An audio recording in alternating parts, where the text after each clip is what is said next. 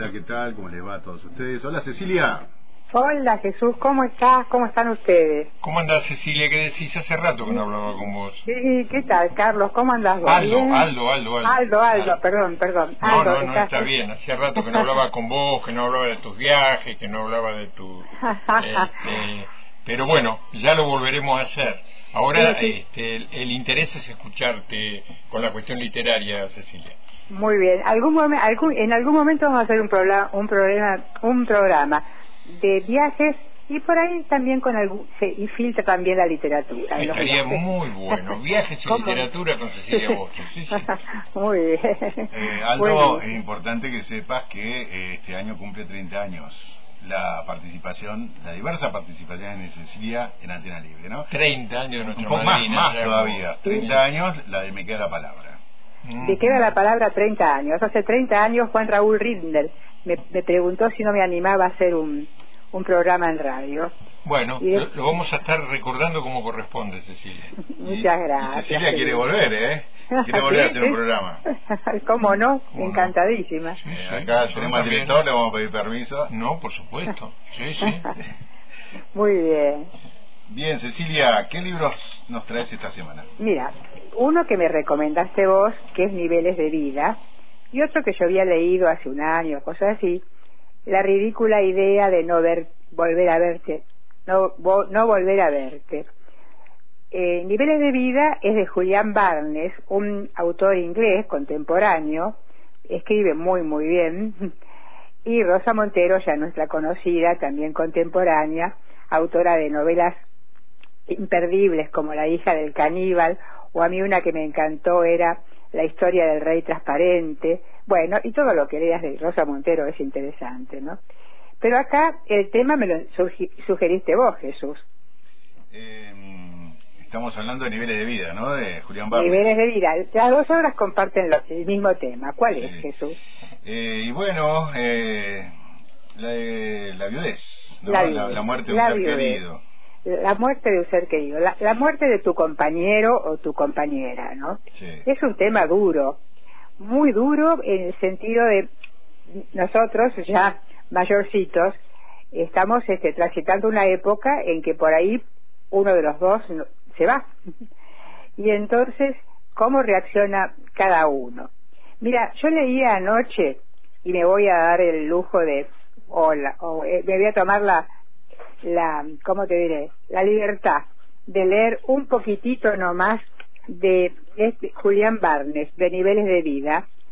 Dice, te preguntas en qué medida, en ese torbellino de ignorancia, la añoro a ella o añoro la vida que tuvimos juntos, o añoro lo que en ella me hacía ser más yo mismo, o el simple compañerismo o el no tan simple amor. Todo esto o pedazos superpuestos de cada cosa. Te preguntas, ¿qué felicidad hay el, el solo recuerdo de la felicidad? Y cómo, de todos modos, podría haberla, puesto que la felicidad solo ha consentido siempre en el hecho de compartir algo? La dicha solitaria parece un contrasentido, un artilugio inverosímil que nunca despegará, despegará del suelo. A mí me pareció tan brillante este, esta reflexión de un, bru- de un viudo que ha perdido a su mujer después de veintipico años de casados, de un cáncer rápido, y qué hace ahora con su vida, ¿no? Y interesantísimo. Y lo de Rosa Montero también ha perdido a su marido, también de un cáncer relativamente rápido, y está sola, y ella piensa en él y está presente él. Pero lo que tiene Rosa Montero en su novela, que se va apoyando en las memorias de Madame Curie cuando muere su marido, cuando un, tranvía lo, lo atropella a Curie en, en, en París. Y entonces van viendo las reacciones de las dos mujeres, ¿no? Cómo recuerdan, qué recuerdan de los maridos, es interesantísimo. No sé tu impresión, Jesús. Eh, sí, la de el libro Niveles de Vida, viste que comienza hablando de aeronautas, globos aerostáticos. Eh, yo no entendía qué tenía que ver con el tema de fondo, ¿no? Pero eh, hay una, un momento en el que escribe, vivimos a ras del suelo, en lo llano, y sin embargo aspiramos a elevarnos. Algunos se elevan por medio del arte, otros con la religión, la mayoría con el amor. Pero al elevarnos también podemos caer en picado. Hay pocos aterrizajes suaves. Cada historia de amor es en potencia una historia de aflicción. Si no al principio, más tarde. Si no para uno, para el otro. A veces para ambos. ¿Qué te pareció? Es maravilloso, es maravilloso. Pero al mismo tiempo, vos sabés que yo, vos me habías dicho, uy, la primera parte, pero es interesante porque además uno conoce lo que fue la las primeras expediciones en globo, cómo el hombre necesitaba de alguna manera ver la Tierra desde arriba. Es interesantísimo eso y cómo está pensado que solo puede mantenerse algo más pesado, es decir, el avión más adelante, ¿no? Y al mismo tiempo la, se mete en esa historia Sara Bernard, la famosísima actriz, que no tiene nada que ver nada más que una vez viajó en globo, pero eh, hay tanta información que uno por ahí desconocía, pero muy bien llevada. A mí me maravilló esta novela. Sí, claro, Cecilia, lo que pasa es que eh, yo no entraba en el tema todavía y, y cuando entré en la tercera parte, que es donde habla de su experiencia, Este, ahí sí, realmente entré y, y no podía parar de leer, ¿no? La, primera parte como me contaban por esta historia. Sí, sí. Bueno, me interesa mucho a mí lo de la aeronáutica, pero bueno. Vos me habías puesto sobre aviso.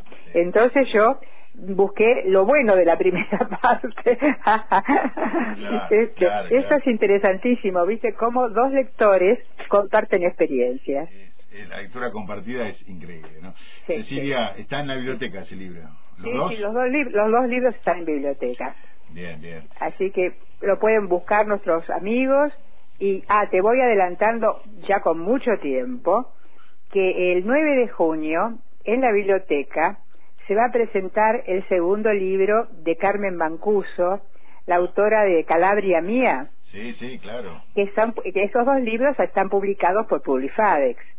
Y entonces este va a ser, eh, Cuando el amor es poesía, la historia de mi abuelita calabresa. Ah. dos libros simpatiquísimos y bueno, desde ya vamos a, invitar a nuestra audiencia a que la escuche.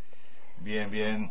Yo estoy leyendo El otro lado de Mariana Enríquez, que ah. es una compilación de su parte periodística, ¿no? Ah, sí, sí, sí. Ella escribe mucho. ella escribe mucho en algunos medios, sobre todo en Página 12. Escribe muy bien, ¿eh? escribe muy, bien, este, y la verdad que está muy bueno este trabajo que se llama El otro lado no lo leí ¿Eh? todavía, este, muy bueno. Así que, y eh, Leila Guerrero es la compiladora. Ay, nada menos, nada menos. Así que, ¿no? así que Leila Guerrero y Mariana Enríquez diríamos, porque Leila Guerrero fue la que agarró todas las notas y ordenó y armó el libro, ¿no? El libro de Mariana Enríquez. Sí, que te comento lo siguiente. El, uno de los libros que, no, de no ficción de Mariana Enríquez es La hermana menor. Sí que es la vida de Silvina Ocampo, ¿no? Muy interesante, muy interesante. Ese no lo leí todavía. Y yo se lo recomiendo, también está en biblioteca, yo lo leí en biblioteca, pero eh, es interesantísimo cómo ella puede pasar de cosas este, tan duras como nuestra parte de la noche, o todo lo que perdimos en el fuego, y todas esas, esas novelas góticas y de terror, a esta eh, función de crítica literaria y al mismo tiempo de periodista. Es, versátil y, todo lo hace bien. Interesantísimo. Hay uno que ella tiene bien gótico que es eh, sobre, que se llama Alguien camina sobre tu tumba Ah, ese no lo leí. Este, nada, es una crónica de sus visitas a los diferentes cementerios, porque ah. así como a mí me gusta ir a las iglesias, voy a un pueblo y voy a la iglesia, seguro, a, mirarla, este, eh, eh, obviamente Luján, La Plata, son maravillas, maravillas, ¿no? Pero voy a un pueblo chico y tal vez paso para ver la construcción, los, ornamentos, los, santos, etcétera. Ella lo hace eh, en cementerios, ¿no? Así que cuenta todos los cementerios que visitó en el mundo. Bueno, si yo te cuento, yo tengo también esa esa afición, eh, afición. Eh, a mí me llama muchísimo la atención ver el arte funerario, que es una maravilla. Pero cada pueblo cómo se manifiesta. Por ejemplo, en el 2006, en Antofagasta de la Sierra, el Día de los Muertos, ellos no tienen flores 3.500 kilómetros de altura y flores de papel. Mira, e, era bellísimo. O yendo por Chile, los, cementerios llenos de flores amarillas, eh, en la carretera austral, en algunos otros lugares. Y después los grandes monumentos. Cuando nosotros fuimos con un grupo de la universidad, mira lo que te voy a decir, este, e, épocas pretéritas, en el 92 fuimos a Cuba y nos llevaron a ver el cementerio de la ciudad de Cuba. Es una maravilla arquitectónica, te digo que es una maravilla. Lo mismo también vimos en Santiago de Cuba, donde está la tumba de Martí.